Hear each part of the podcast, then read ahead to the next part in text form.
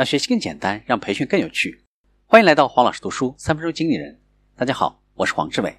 我们继续分享高效执行，在团队中运用上面的四条法则。我们给领导的建议是：第一个，设计适合你们企业文化的实施方式；第二个，要意识到，在一个已经很成功的企业当中来实施这四条法则是很困难的；第三个，高层领导必须要确保对所有的下级领导的问责；第四个。确保你有相应的队伍来支持项目的实施。第五个，实施这四条法则将会大大提高你们团队的士气。一个有效的战略计划通常包括了以下的三个部分。第一个，就是我们所说的发号施令就可以做到的事情，是指那些最基础的事情，只要你有资金和权力，就可以决定去实施它们。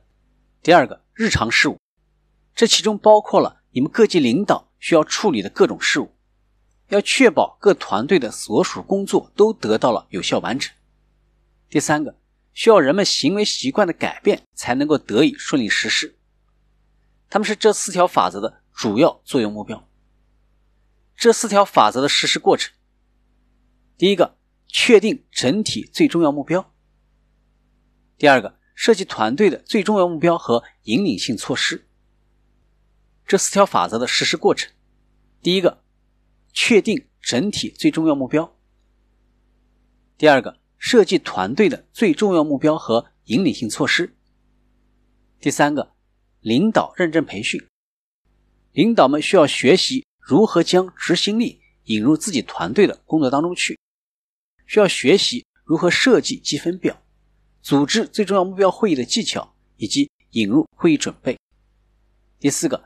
团队引入，领导们组织召开会议，向本团队引入这四条法则。第五个，教练行动，领导们和他们的团队要开始每周的行动了。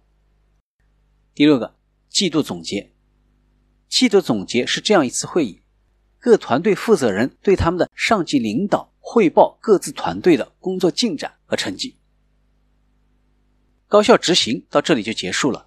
请继续收听下期的精彩内容，请关注黄老师读书，谢谢。给我三分钟，还你一个精彩。我们下期见。